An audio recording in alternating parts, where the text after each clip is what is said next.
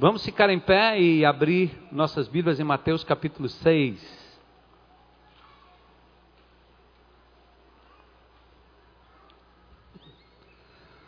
Evangelho segundo Mateus.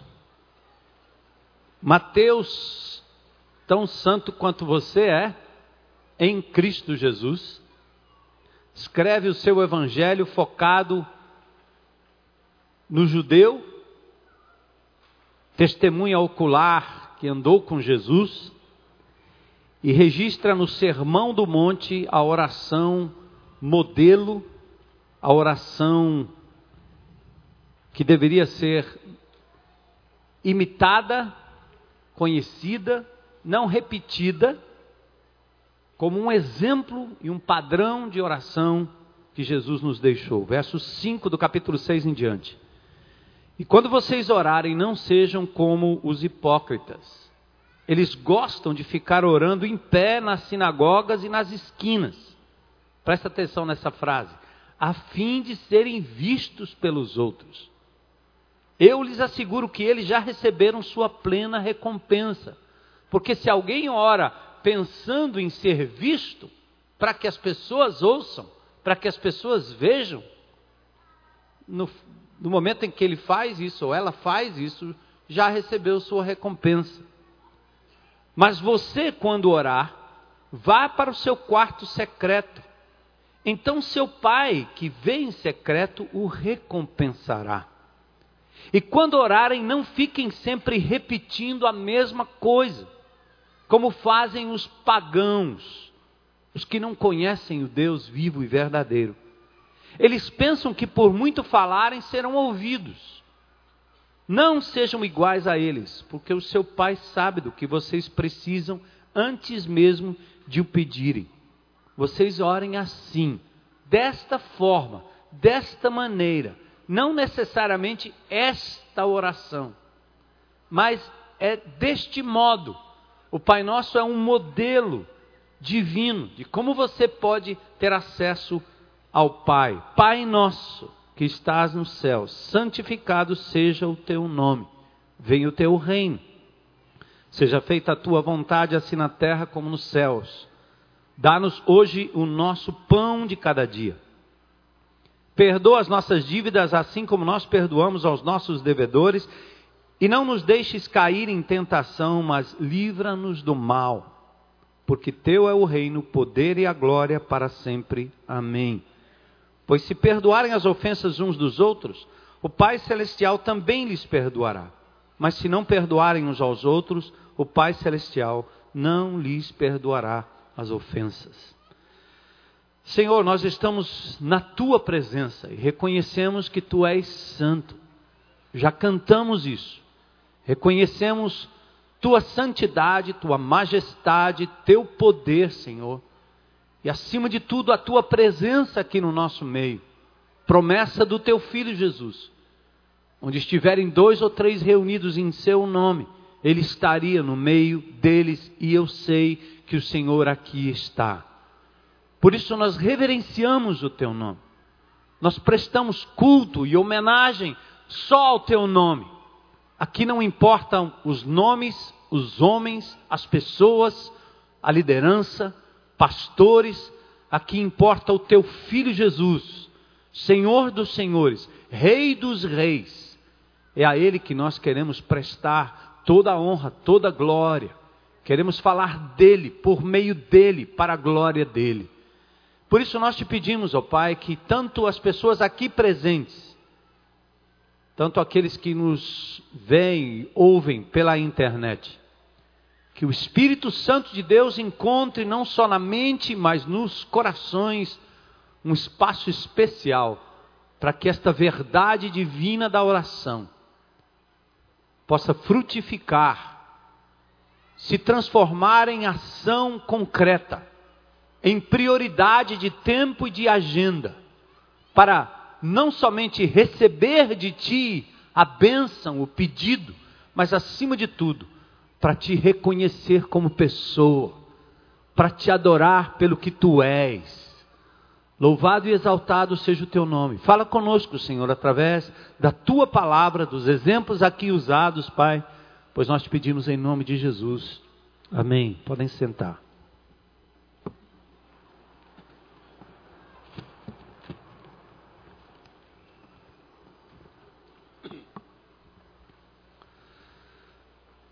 Qual o valor da oração?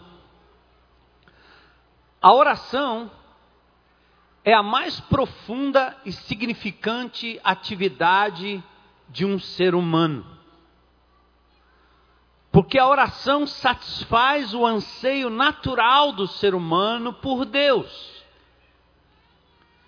Todo ser humano tem um vazio que só pode ser preenchido e satisfeito pela pessoa de Deus, o Criador.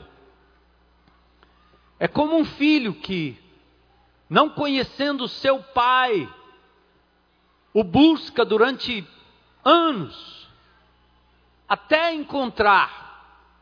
E parece que os pais adotivos, os amigos, as pessoas, até os amantes, não conseguem preencher aquele aquela lacuna de reconhecimento de quem é o meu pai.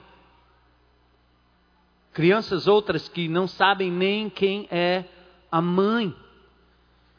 E essa busca, ela, é, ela se torna numa peregrinação de vida, até o reencontro. E no reencontro parece que há então uma espécie de fechamento da brecha, preenchimento do buraco. Você imagina o ser humano criado à imagem e semelhança de Deus, tendo nele a sua identidade mais sublime, quando nos afastamos de Deus, quando vivemos num mundo em que Deus é relegado a segundo plano, quando vivemos num mundo em que substituímos o Criador por coisas criadas, como fazemos quando fazemos de Deus objetos de adoração, religiosidade oca, vazia, hipócrita, o nosso coração fica saciado por um momento, o buraco fica preenchido mas de uma fumaça que logo se dissipa e nós voltamos de novo a amargar o vazio da falta de Deus. É por isso que um ser humano não se não se joga nas drogas, na bebida, no sexo, na orgia, na pornografia. Ele não se joga em nenhum desses vícios e pecados horrendos que destrói a sua própria vida, pelo deleite da coisa que se experimenta. Não é pelo uísque horrível, pela cerveja, pela droga, pela cocaína, pela anfetamina, pelo sexo sem amor, sem sentido, sem significado, às vezes até bestial. A grande verdade é que essas pessoas estão procurando nas migalhas de prazer o banquete que só pode ser encontrado em Deus. Então é uma busca constante por, por significado. É por isso que o nosso país, a nossa cidade, vive de festa em festa, de balada em balada, porque não há balada no mundo que satisfaça e que possa produzir uma alegria perene e constante, paz perene e constante, que só Jesus pode dar. Tem que ter uma, depois outra, depois outra, e quem participa sabe o vazio do dia seguinte. Então a oração é uma das atividades mais sublimes de um ser humano. Porque a oração satisfaz o seu anseio por contato direto com o divino, de uma forma ou de outra. Veja, todas as religiões têm práticas e ritos que contemplam a oração. O conteúdo da oração e a forma da oração dizem muito ou falam muito do tipo de Deus que está do outro lado e do entendimento que aquela pessoa tem do divino.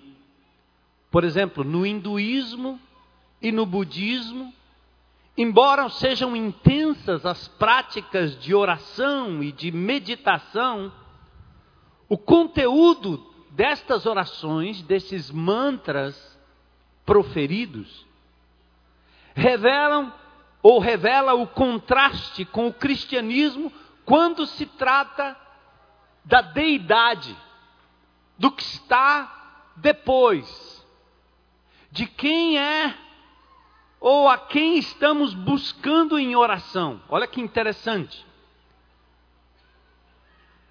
Segundo Massal, o Enuma, estudioso do pensamento budista, ele diz: no budismo não há diferença ontológica entre Deus e o homem. Deixe-me explicar melhor. No budismo, nada pode ser definido ontologicamente, ou seja, o ser não se distingue. Nós não estamos falando de um ser que fala e de um ser que ouve. No budismo, tudo é misturado pois a matéria é uma mera projeção da mente e torna o ser que está lá uma mera ilusão. De fato, não importa se existe ou não alguém do outro lado da linha. O que eu quero mesmo é o exercício da fala, da comunicação, da meditação e da oração que me cause um bem-estar, não importa com quem eu estou falando. Portanto, a oração é um benefício pessoal e que traduz o meu estado no momento que eu estou ali meditando e meditando e repetindo aquele mantra. Eu vou explicar melhor. Para eles, a existência ou não de Buda não é tão importante quanto o conceito, os princípios e a, o próprio mantra. E eu estou talvez traduzindo de uma linguagem, linguagem mais filosófica, quando se fala em ontologia, para uma linguagem mais religiosa, quando se fala de Buda, se existiu ou não. Agora vou descer ao nível de, de ilustração de uma linguagem que é bem conhecida e aconteceu há poucos dias atrás. É mais ou menos assim. Em dezembro ou talvez lá em agosto, setembro, outubro, novembro, o comércio já começa a anunciar a chegada de Papai Noel.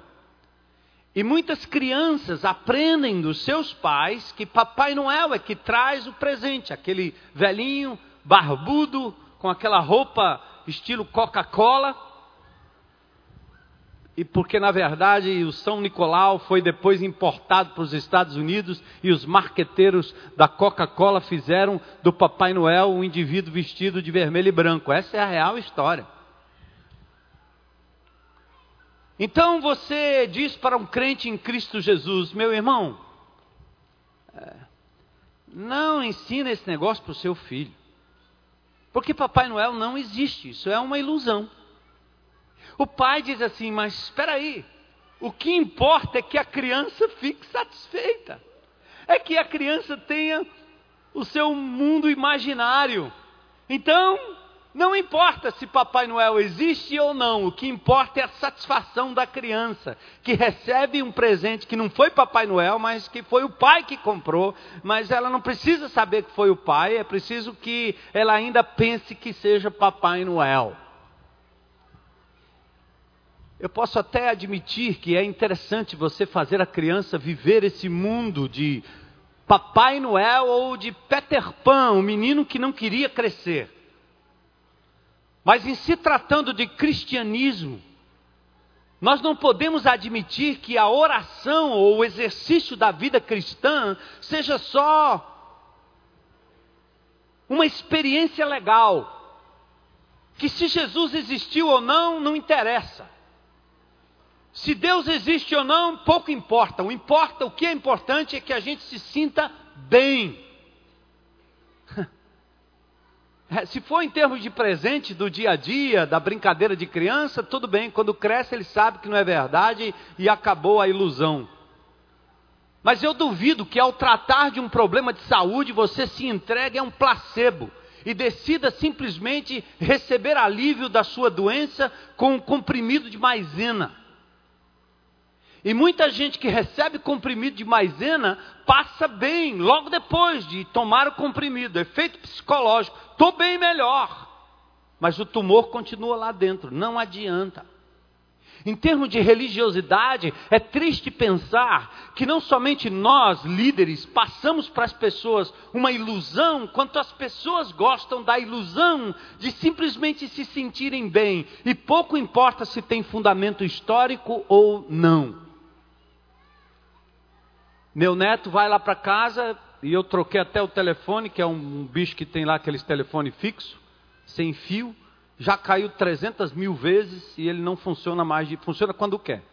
Esses dias eu resolvi comprar um outro, eu disse para minha mulher, deixa esse quebrado aí, porque eu já sei quem é que vai curtir esse negócio.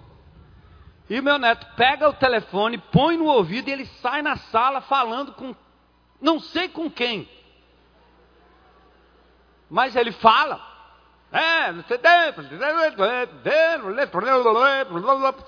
Será que alguém está ligando para a gente? Pega no telefone, pi, pi, pi, pi, não tem nada. Ah, que legal, que bonitinho, ele está falando, não importa com quem, mas ele está feliz, ele está brincando, meus amados, em se tratando de vida eterna, vida após morte, em se tratando de uma questão de vida ou morte, nós não podemos admitir que a nossa oração caia num vazio e que não tenha ninguém lá do outro lado. Primeiro, porque isso não é verdade. A verdade nua e crua é que este mundo tem por trás um Criador, um arquiteto. E a possibilidade de se comunicar com Ele de verdade existe através da oração. Nesse sentido, as orações budistas ou hinduístas não têm endereço, porque o fim é o próprio homem, seu bem-estar e seus pensamentos. No cristianismo, a diferença é Deus e o homem são criaturas completamente diferentes. Uma é o Criador, a outra, a criatura. E sem desprezarmos a mente, a consciência, o sentimento, no cristianismo a diferença entre Deus e o homem é a essência da nossa fé e a essência da nossa existência.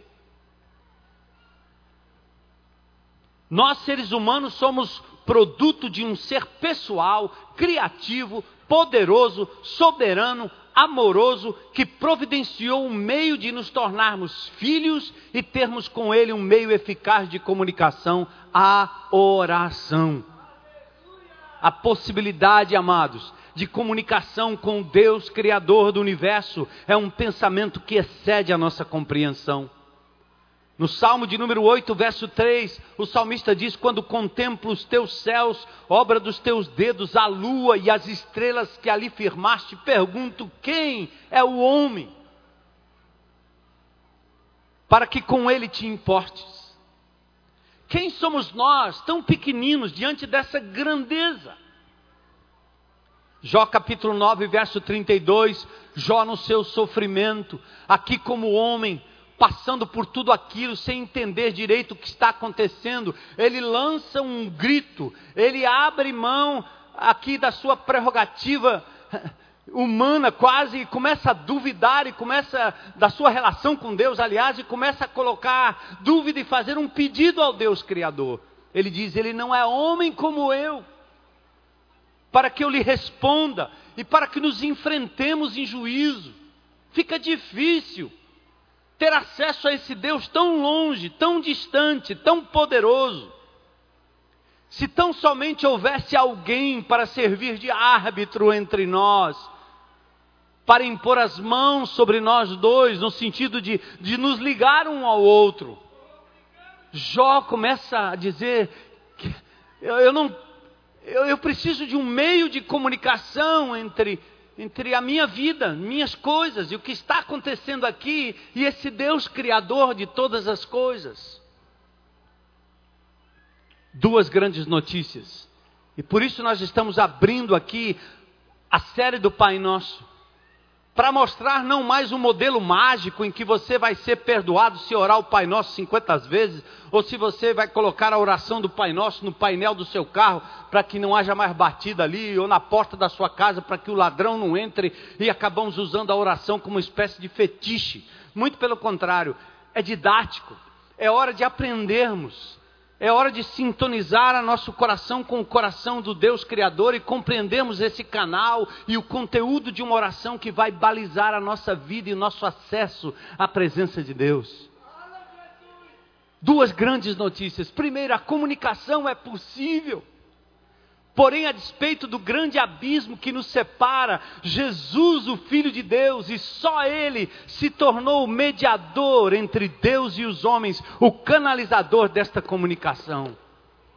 Deus ouviu o clamor de Jó e enviou o seu Filho, Verbo que se fez gente Verbo que se fez carne e habitou entre nós, cheio de, de graça e de verdade, e vimos a sua glória, de João, como a glória do unigênito do Pai.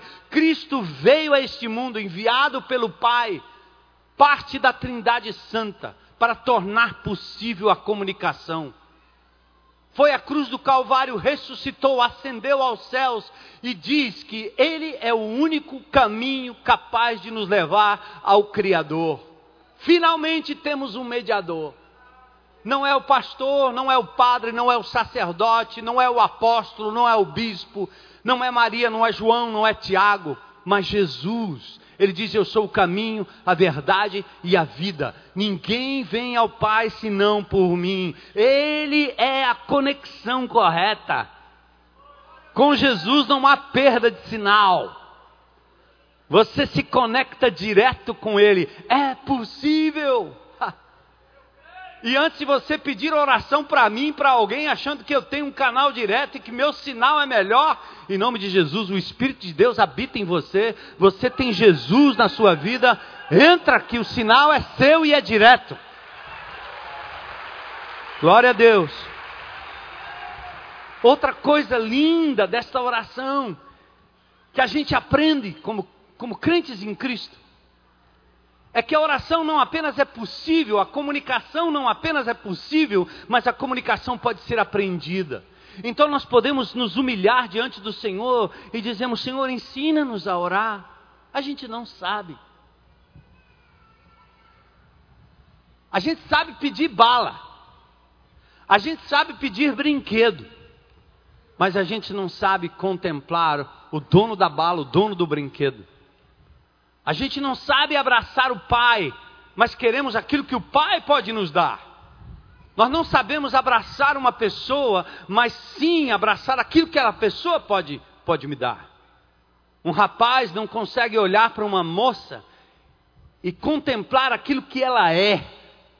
Ele contempla aquilo que ela pode oferecer para ele. Se for prazer sexual, muito melhor. E depois que ele recebeu, descarta. E quando aquela mulher não tem mais o que oferecer, descarta. Porque este é o mundo das nossas relações.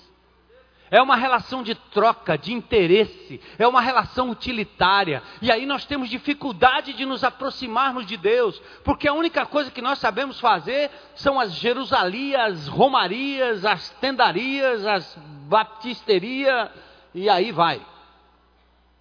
Para chegarmos num lugar onde a gente pode apertar o botão e receber de Deus aquilo que Ele tem para me dar. O que, que você tem para me dar?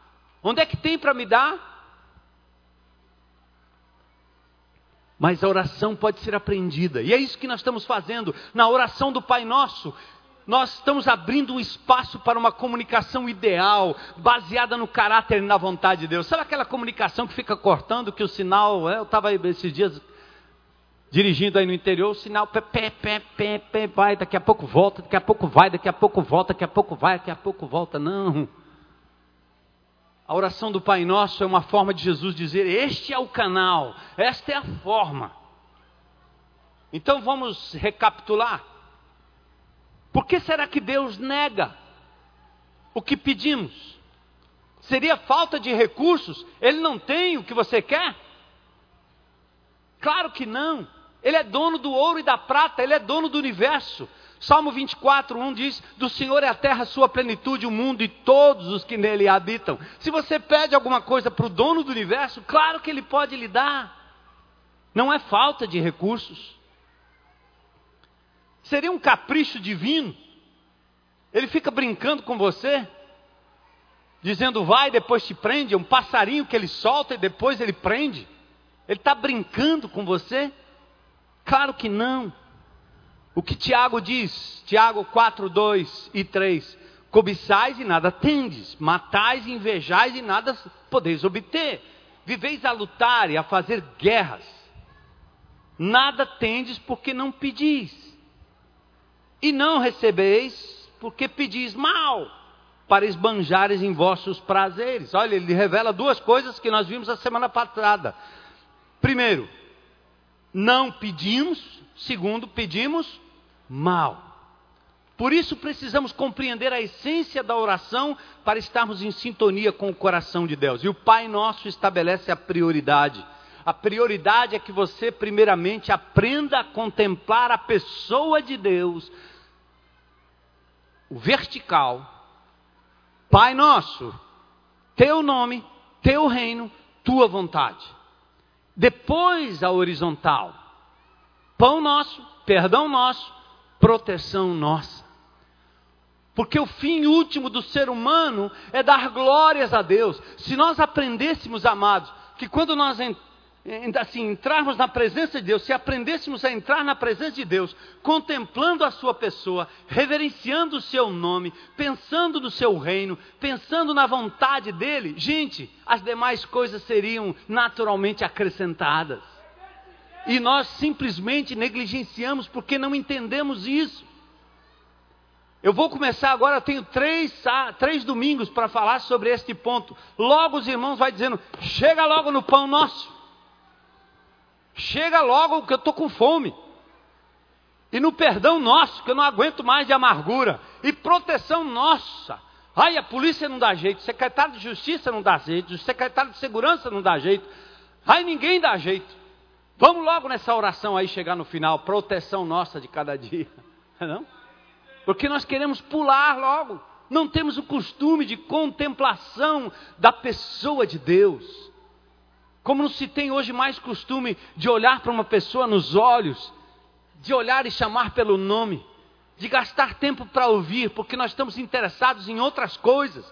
Entramos em casa, corremos para a televisão, corremos para o computador, corremos para o tablet, corremos para o celular e só quando estamos com fome a gente grita de lá: Mãe, estou com fome. Filho, vai buscar um negócio. Pai, me dá o dinheiro aí. E assim nós fazemos com Deus. Estou com fome. Me dá aí, cura aí que está doendo, vem logo.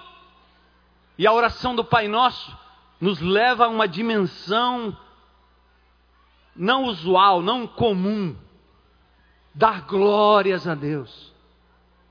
Na nossa relação com Deus, esse é o nosso maior tesouro, maior riqueza, a maior prova de amor. Os cristãos, os apóstolos, o próprio Jesus colocou a sua própria vida em jogo para dar glórias a Deus. Nós temos que aprender isso, a dar glórias a Deus.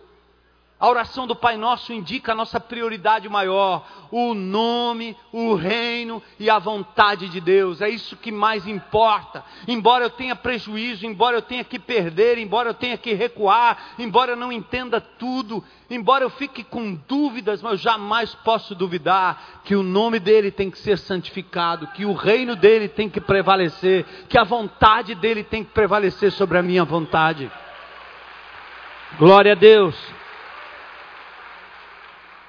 Nós começaríamos com um pedido, mas Jesus começa com a pessoa de Deus: santificado seja o quê? Teu nome. Por que ele começa assim? Santificado seja o teu nome. Primeiro, deixe-me falar da palavra santo. Sabe o que quer dizer santo? Separado. Quando Deus nos separou das trevas e nos trouxe para a luz através do Evangelho de Jesus, Ele nos santificou. A igreja manipula as pessoas quando pensa que através de um mero milagre eu posso beatificar alguém e santificar alguém. Que ridículo! A Bíblia olha para todo o povo de Deus e todo aquele que crê em Cristo Jesus recebe de Deus um carimbo na testa, santo. Santo. Quer saber como é o processo? É mais ou menos assim. Santo não é porque eu sou bonzinho. Santo é porque eu não presto mesmo. Na cadeia, preso por aquilo que de errado eu faço. Infelizmente, nós somos ensinados durante 500 anos de um cristianismo não bíblico que nós somos bonzinhos porque praticamos boas obras. E aí vamos nos achando justos e até mais justos do que os demais, até que a gente lê a introdução da oração em Mateus capítulo 5, verso 48, quando Deus eleva o padrão e diz: sede perfeitos como o Pai é perfeito. E aí, meu amado, não sobra ninguém. Porque no próprio Sermão do Monte diz: se você olhar para um bandido que aperta o gatilho e atira e mata um, dois, três, e você acha que ele é o bandido e você é o santinho, Jesus diz que lá no trânsito, quando você desejou mal para aquele cara que te fechou, você já matou. Quantas pessoas você já matou essa semana?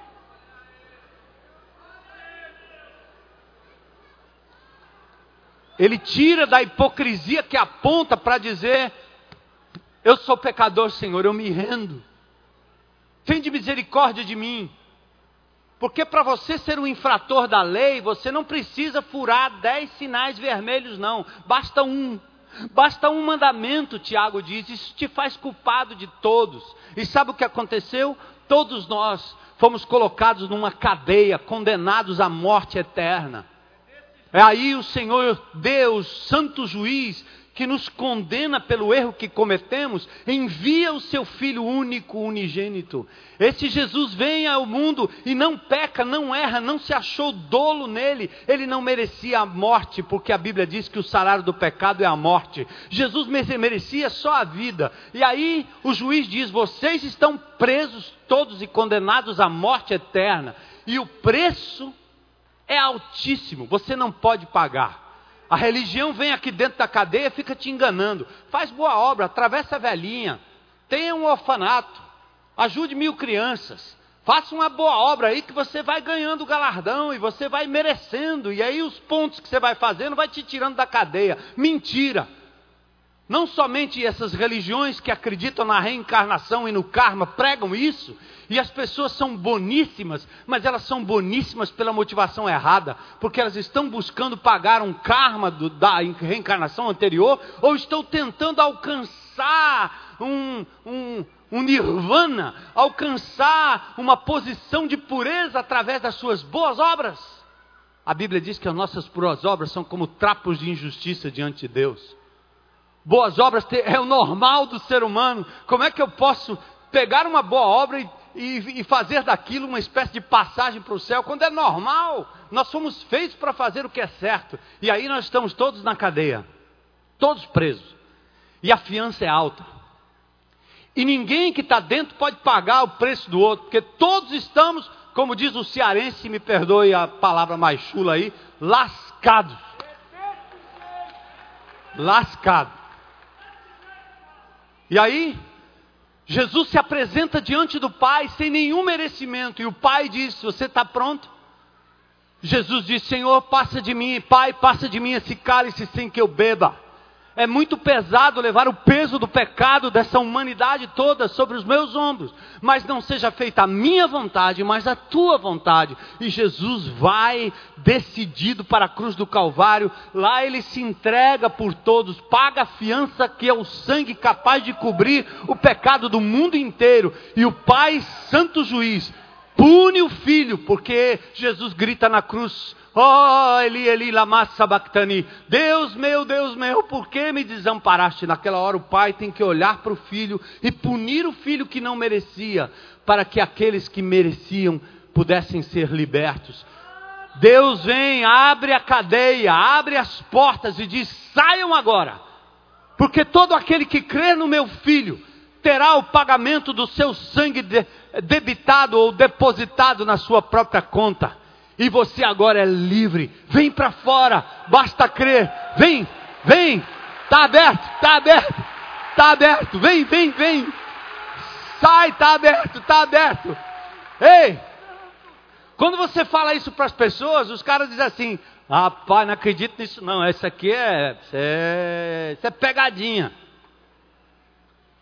Eu quero é pagar. Quanto é que eu pago? Porque quando eu pago, aí eu sei que vai acontecer mesmo. Eu posso pagar?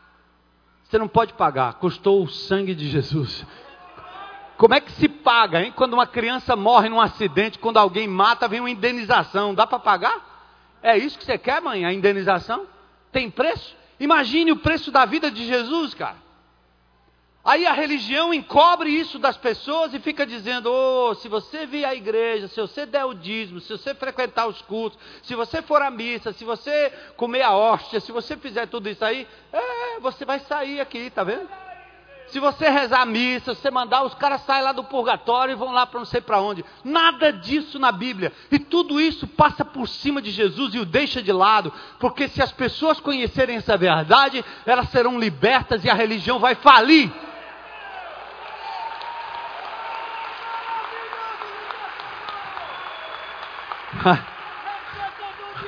Aí, presta atenção, ó. Presta atenção. E aí, quando o Senhor abre as portas, e Ele, como santo e justo juiz, Ele olha para um inveterado pecador como eu, e Ele pega um carimbo e põe assim na minha ficha: Santo. Santa Maria, São João, São José, Santa Gertrude, Santa Heloísa, Santa Marília, Santa Tetê, Santo. Ai, Santo! Santo o quê? Socorro. Santa. Valdilim. Santo. Regis. Santa. Regina. Santa. Ginaldo. Não precisa de beatificação. Jesus pagou o preço e nos tornou santos, separados.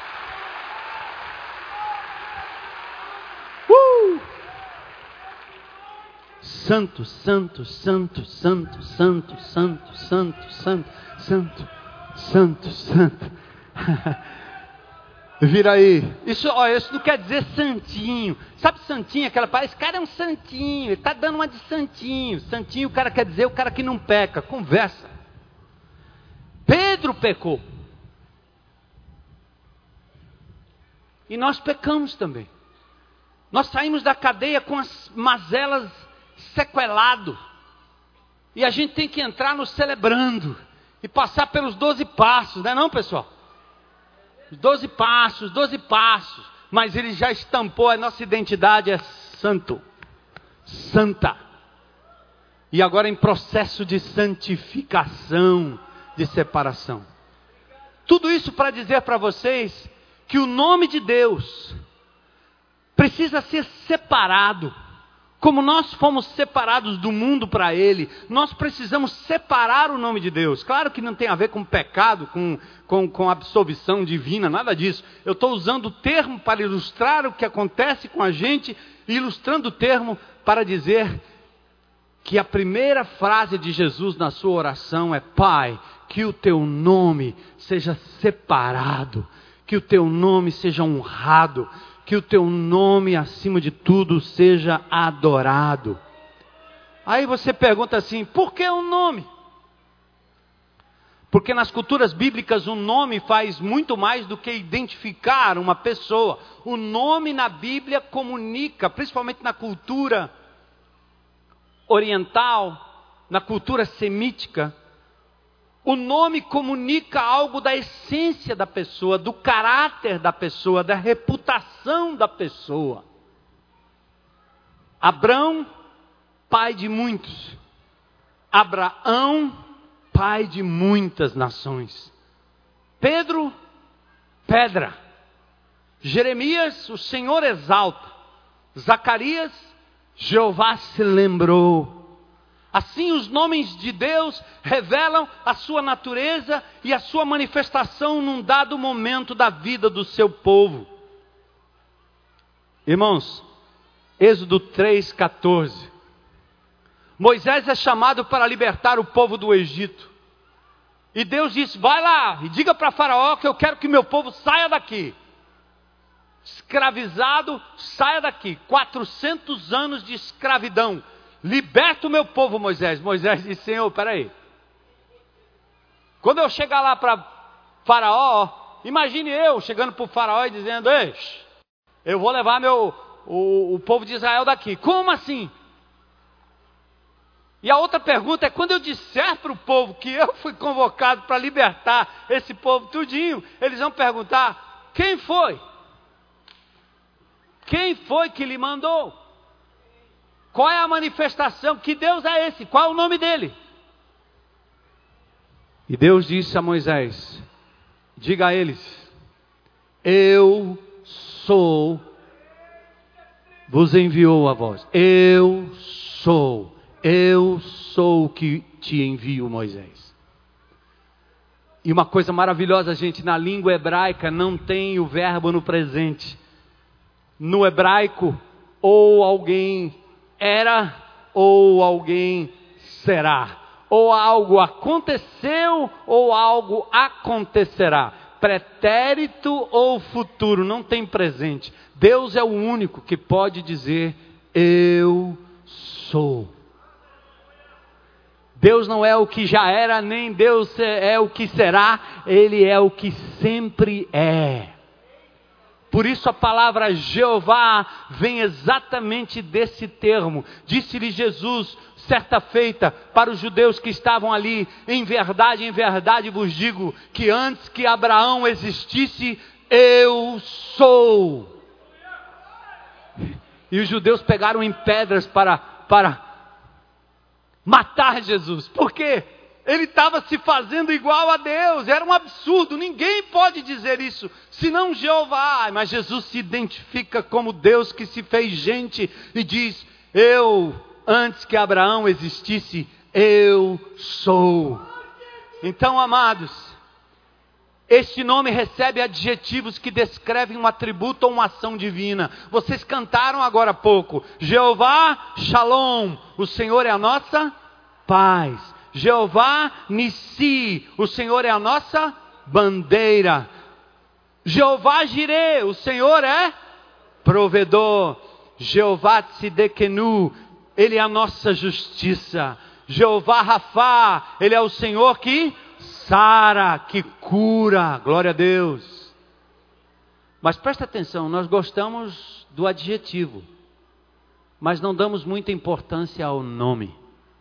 Por isso Jesus começa dizendo: não adorem a Deus pelo que Ele pode dar. Presta atenção no adjetivo. O adjetivo diz que Ele dá paz, que Ele é bandeira, que Ele é provedor, que Ele é justiça. E esse último aqui, que sara, esse é que é bom. Porque está doendo aqui. Ai, ai, ai, meu filho, meu pai, meu, meu vizinho, meu primo, eu, ai, minha costela, ai, meu fígado, ai, ai, minha coluna, ai, não sei o que, ai, ai, ai. E, e Jeová, Rafa, esse é que é o bom. Que sara, esse é que eu quero. Mas não queira o serviço de Jeová. Queira o Senhor Jeová. Porque é Ele que preenche o seu vazio. É Ele que te faz sentir paz e resiliência na dor. É Ele que nesse mundo mal, quando você perde tudo, você sabe que continua tendo tudo. Porque tudo sem Jesus é nada. É Jeová Rafá, que realmente é Jeová que ensinou Jó a dizer: ainda que a figueira não floresça, ainda que não haja fruto na vide, ainda que o gado não dê nada, eu me alegrarei na presença do meu Deus, do meu Senhor, de Jeová. Sabe o que é isso? É ter como se não tivesse, porque Deus ainda é Jeová, digno de ser adorado. E tudo que eu tenho e tudo que eu possuo, eu deposito aos pés dele e administro aquilo que ele me devolve, seja filho, seja neto, seja esposa, seja esposo, seja trabalho, seja carro, seja diploma, seja bem, seja casa ou apartamento, seja o que for, seja dinheiro, não interessa. Eu deposito nas mãos dele. E ele diz: Meu filho, administra que é meu, é meu. E quando eu perco essas coisas, quando o ladrão rouba, quando a traça acaba, quando o ferrugem desgraça tudo, eu continuo preenchido daquele que é o Jeová. hein? Jeová Rafa, ele cura sim. Mas ele cura para trazer glórias para o seu nome. Então, amados, atentemos para isso. Amar o seu nome é o mesmo que amá-lo. Salmos 5:11, em ti exultem os que amam o teu nome. Porque quando você fala no nome de Jesus, no nome de Jeová, no nome de Elohim, no nome de Deus, no nome do Senhor, no nome do nosso mestre Jesus, você fala da sua natureza. Quando você bendiz o nome dele, é o mesmo que bendizer a sua pessoa. Salmo 145, 1. Eu te exaltarei, meu Deus e meu Rei, bendirei o teu santo nome para sempre. Quando nós cremos no nome de Jesus, é o mesmo que crer em Jesus. João 1,12: A saber os que creem no seu nome. Todo aquele que invocar o nome do Senhor será salvo. E outra coisa interessante que eu quero agora desafiar vocês a compreenderem isso: santifiquem o nome dele. Mas lembre-se que você carrega esse nome com você. E vou lhe dizer mais: neste nome há poder. Porque quando você anda por aí como um, um missionário do reino, um sacerdote do reino, um santo do reino, o nome de Jesus vai com você. Santifique, use da forma correta. Pedro e João passavam pelo templo chamado Formosa, ou pela porta do templo chamada Formosa, em Atos do capítulo 3. E um homem estava lá pedindo esmolas o tempo todo. É como se tivesse aí na porta da IBC, aí na porta da tenda, alguém pedindo esmola. E os crentes passassem, baixam o vidro do carro, jogam uma moeda e a consciência fica limpa. É, ajudamos um pobre coitado. Fiz a minha boa obra. Os judeus passavam para aquele homem, por que, que aquele homem estava lá naquele lugar o tempo todo? É como se nós passássemos por essa comunidade e não nos importássemos com mais ninguém. Pedro e João olham para ele e dizem: O que é que você quer? Dinheiro? Dinheiro eu não tenho, mas uma coisa eu tenho. Em nome de Jesus o Nazareno, levanta e anda. O que nós queremos fazer com essa comunidade ou com as pessoas que estão ao nosso redor, com as pessoas com as quais você cruza, não é fazer uma espécie de boa obra para desencargo de consciência, mas fazer com que elas possam sair do caminho das trevas e andar pelo caminho da luz, que elas possam sair da vida turbulenta, da vida desgraçada às vezes pelo pecado, pelas pessoas, pela sociedade, por tudo que sofrem, e elas possam encontrar um caminho em Jesus. Eu não tenho ouro, eu não tenho prata, mas eu tenho uma coisa e eu posso lhe dar em nome de Jesus. Sai de onde você está. Anda, liberta-te, sai fora, conheça a verdade, a verdade vos libertará. Jesus é o caminho, Jesus é a verdade. Então, nesse nome há poder. Mas agora tome cuidado. Em Atos 19, 13, aqueles filhos do, de Seva, os sacerdotes, saíam por lá expulsando demônio. Porque tem o seguinte, ó.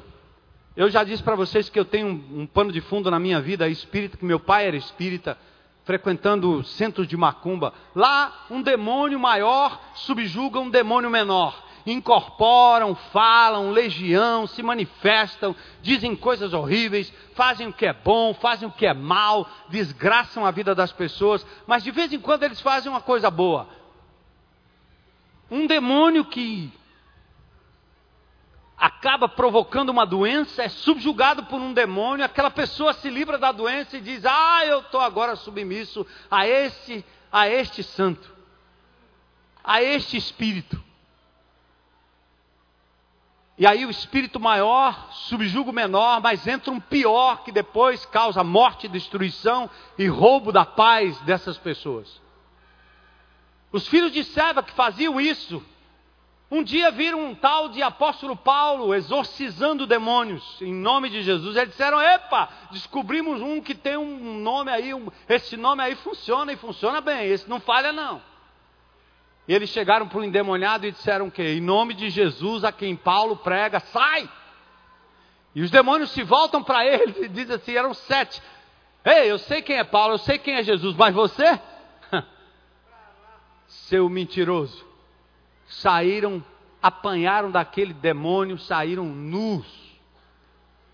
Porque proclamam um nome que eles não tinham e não possuíam e não tinham a convicção, não tinham ligação com Jesus. É em nome de Jesus a quem o outro prega. É como se você se acovardasse diante de uma situação e dissesse assim: vamos chamar aquele pastor lá, porque aquele cara parece que. Aquele cara é quente, chama ele lá. Já havia uma época na igreja que as pessoas eram dependentes do pastor para fazer qualquer coisa. Até que o Senhor foi nos liberando e nos libertando dessa marra para dizer que eu não sou melhor do que vocês, talvez pior, talvez mais fraco, talvez mais frágil. Mas o Deus que está em mim é o mesmo que está em você, o Espírito que está em mim é o mesmo que está em você.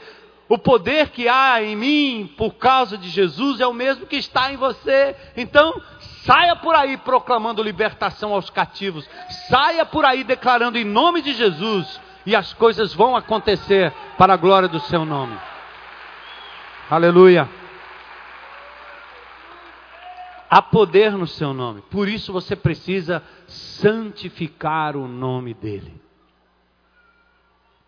Tornar esse nome importante na sua vida. Que esse nome tenha lugar na sua agenda. Que você separe tempo para meditar, orar, falar, contemplar, adorar o seu nome. O nome de Deus é santificado quando ele age no meio do seu povo. O nome de Deus é santificado quando o seu povo obedece e o reverencia. Povo meu, eu o chamei de meus filhos, os separei dentre as nações e coloquei sobre vocês o meu nome. Aquilo que vocês não fazem expressa o que eu não faço. Por isso, cuide a oração do Pai Nosso nos ensina, em primeiro lugar, que você deve reverenciar o nome de Jesus. Cuide com o uso indevido do nome dele. Não tomarás em vão o nome do Senhor teu Deus, pois o Senhor não deixará impune quem tomar o seu nome em vão. Êxodo 27 a bem das nossas orações e para que Deus opere grandiosamente em nosso meio, vamos santificar o seu nome, que o seu nome seja santo e reverenciado no meio do povo de Deus. Senhor, santificado seja o teu nome. Você está pronto, amado? A não ficar brincando com o nome de Deus? Ai meu Deus, graças a Deus, vala-me Deus, quando você não significa isso. E aos crentes em Cristo Jesus, eu, eu quero aconselhar que você use, fale do nome de Jesus. O Pai, Deus Pai, deixou o Deus Espírito em nós para glorificar e exaltar o nome do seu Filho. Jesus disse: Ele virá e ele me glorificará. Uma igreja que anda no espírito não é uma igreja que se manifesta em dons espetaculares. Uma igreja que tem o espírito é uma igreja que proclama, que fala, que ama, que adora, que prioriza o nome de Jesus. Paulo diz isso na sua epístola. 1 Coríntios, capítulo 12. Ele vai falando direitinho sobre Ninguém pode dizer Jesus é Senhor se não for pelo Espírito Santo. Porque se o Espírito Santo age nesta igreja, esta igreja eleva o nome de Jesus, santifica o nome de Jesus, proclama o nome de Jesus. Se há poder em qualquer palavra, em qualquer reunião, em qualquer pregação, o poder existe quando o nome de Jesus é proclamado. Aleluia.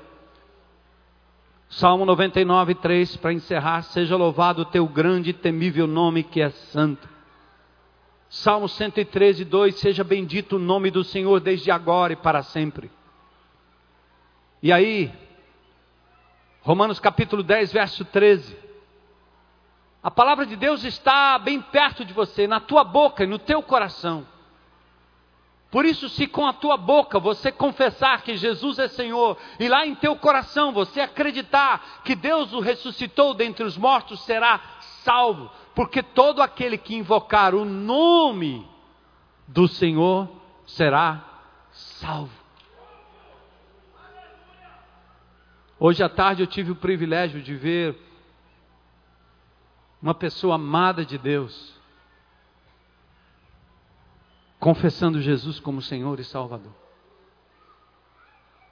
O que eu preciso fazer para ser salvo? Abre a tua boca e declara que Jesus é Senhor.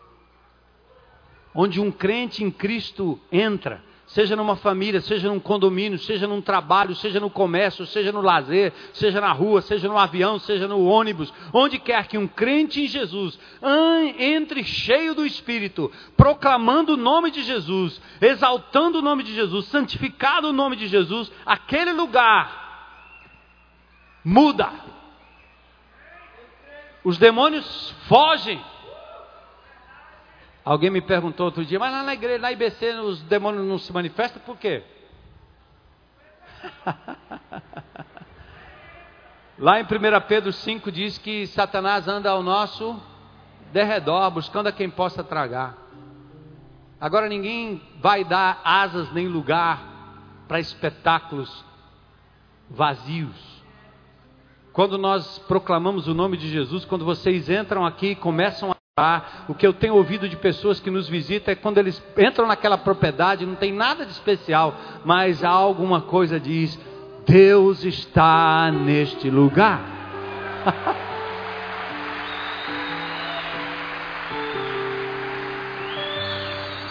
é aquilo que aquilo que o Kleber Lucas sentiu quando ele entrou aqui, quando ainda não havia tenda, só mangueira e um tanque. Ele disse: há uma unção já posso sentir verdadeiramente Deus está aqui. Eu prefiro estar na tua casa, ó Senhor. Santifica o nome de Jesus, amado, leva a sério. Não deixe que o nome do Senhor seja blasfemado. É o começo do seu acesso direto à presença de Deus. Esta oração vai nos ensinar a pedir a coisa certa. Claro que toda criança gosta de doce. Mas quando a neta sabe que o vô não vai dar doce, ela nem pede. não adianta pedir. Não adianta chegar e dizer assim, vô, me dá um. Me dá um picolé aí, um picolé não, um pirulito. Anelina com açúcar. O vovô não peça isso, porque aquilo que eu sei que faz mal para você, eu não vou dar. Eu quero dar algo que seja bom para você. Aí tem uma netinha minha que é muito esperta, quando vai almoçar lá em casa, ela pega um fio, um fio de coisa verde, põe assim do lado. Vovô, estou comendo uma salada.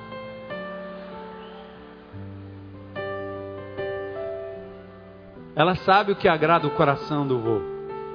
É vê-la comendo bem. Para o bem dela, para a saúde dela. Imagina o que, que agrada o coração de Deus. É quando você pede aquilo que Ele sabe que é melhor para você. Então você só vai saber pedir a coisa certa quando você auscultar o coração de Deus.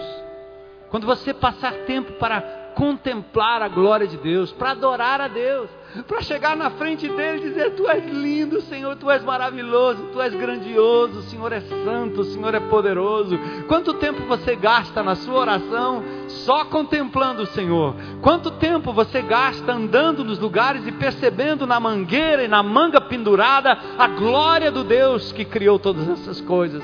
E você glorifica o seu nome, você santifica o nome dele na sua casa, no seu corpo, nos seus olhos, no seu computador, no seu tablet no seu celular, você santifica o nome do Senhor, o nome dele através dos sites que você frequenta, porque o nome dele é santo, é separado, e você, por temor ao Senhor, não por pressão do pastor, não porque a religião mandou, você então acaba glorificando o nome dele, santificando o nome dele. Glória a Deus. Curva sua cabeça aí em oração no momento. E diz assim: Pai, Pai, santificado seja o teu nome na minha vida, Senhor. Ensina-me, Senhor, a orar. Ensina-me a santificar o teu nome, Senhor.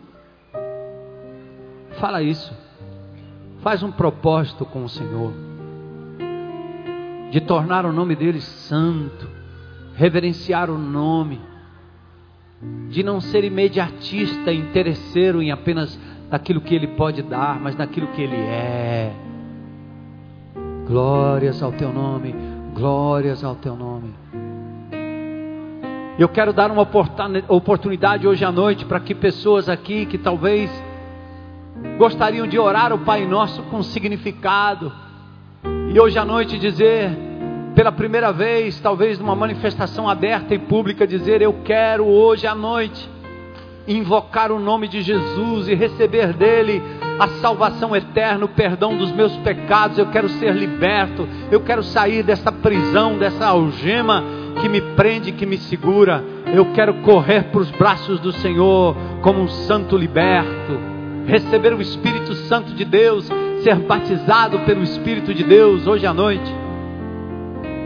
Aquele que me manifestar diante dos homens, me confessar diante dos homens, eu confessarei diante de meu Pai que está nos céus. É o que Jesus disse. Assim como você se identifica com tantas coisas, sem nenhum, sem nenhum tipo de constrangimento, de vergonha, nós convidamos você a uma manifestação pública hoje à noite. Quantos aqui gostariam de hoje à noite dizer: Eu quero Jesus como meu Senhor e Salvador, quero crer no Seu nome.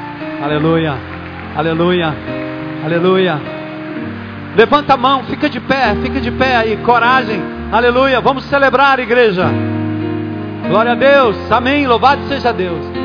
Fica de pé. O seu compromisso não é comigo, não é com esta igreja. Não estou lhe convidando para ser da igreja. Eu estou lhe convidando para ser de Jesus hoje à noite. Definitivamente de Jesus. Para poder orar o Pai Nosso e aprender a ter acesso à presença de Deus. Mais alguém? Mais alguém? Eu vou convidar você que ficou em pé, saia do seu lugar, vem aqui à frente e vamos celebrar, igreja, juntos com reverência ao nome do Senhor que operou poderosamente em você e operou poderosamente na vida destes que hoje vêm à presença do Senhor. Glória a Deus, glória a Deus. Vem, pode vir, venham, venham. Quem hoje gostaria de entregar sua vida a Jesus, saia do seu lugar e se identifique com Ele, com Ele, não é comigo, é com Ele. Eu também sou pecador, eu preciso da graça, da misericórdia dEle. Um dia Ele me alcançou, louvado seja Deus. Venha, venham, venham, venham, aleluia. Vamos aplaudir o Senhor, Ele é digno, Ele é digno. Glória a Deus. Glória a Deus, glória a Deus. Família linda, louvado seja Deus. Glória a Deus, glória a Deus, glória a Deus, glória a Deus. Vem, vem, vem. A decisão é por Cristo, só por Ele. Ele é o Cordeiro de Deus que tira o pecado do mundo. Vem, vem à frente. Toma coragem de hoje tomar uma decisão por Jesus. Aleluia. Glória a Deus. Oh.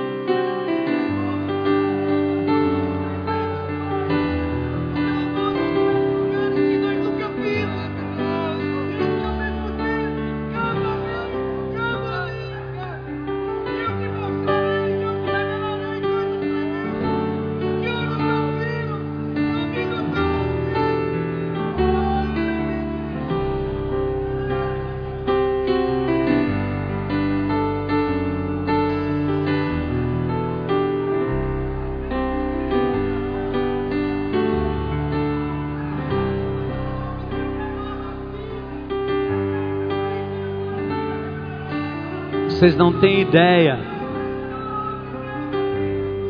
da libertação que Deus está operando aqui no nosso meio.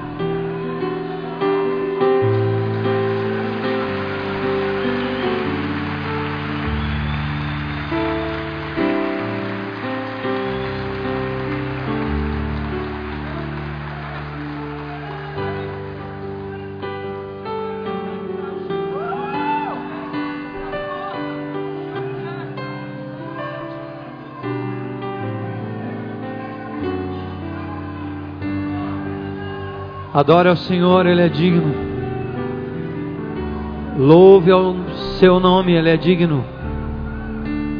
Santo, santo, santo, santo é o Senhor, Deus Todo-Poderoso, aleluia. Senhor, nós reverenciamos o Teu nome, nós te adoramos, Senhor, e nos alegramos neste momento em que pessoas amadas pelo Senhor, guardadas pelo Senhor, hoje à noite se manifestam diante do Senhor aceitando Jesus como Senhor e Salvador. Senhor, hoje à noite o inimigo de Deus perdeu grande batalha, vidas transformadas. Senhor, louvado seja o teu nome, porque estes que aqui estão à frente foram neste momento batizados em o Espírito Santo de Deus, mergulhados no teu corpo, Senhor, recebendo a unção que vem do alto, Jesus o Espírito habitando nesses corpos, nessas vidas. E agora, Senhor, maior é o que está neles e em nós do que aquele que está no mundo. Seus pecados, seus passados, Senhor, são agora lavados e foram pelo sangue de Jesus, depositados aos teus pés, Senhor. Quebrada toda a maldição, Jesus. Louvado seja o teu nome, Senhor.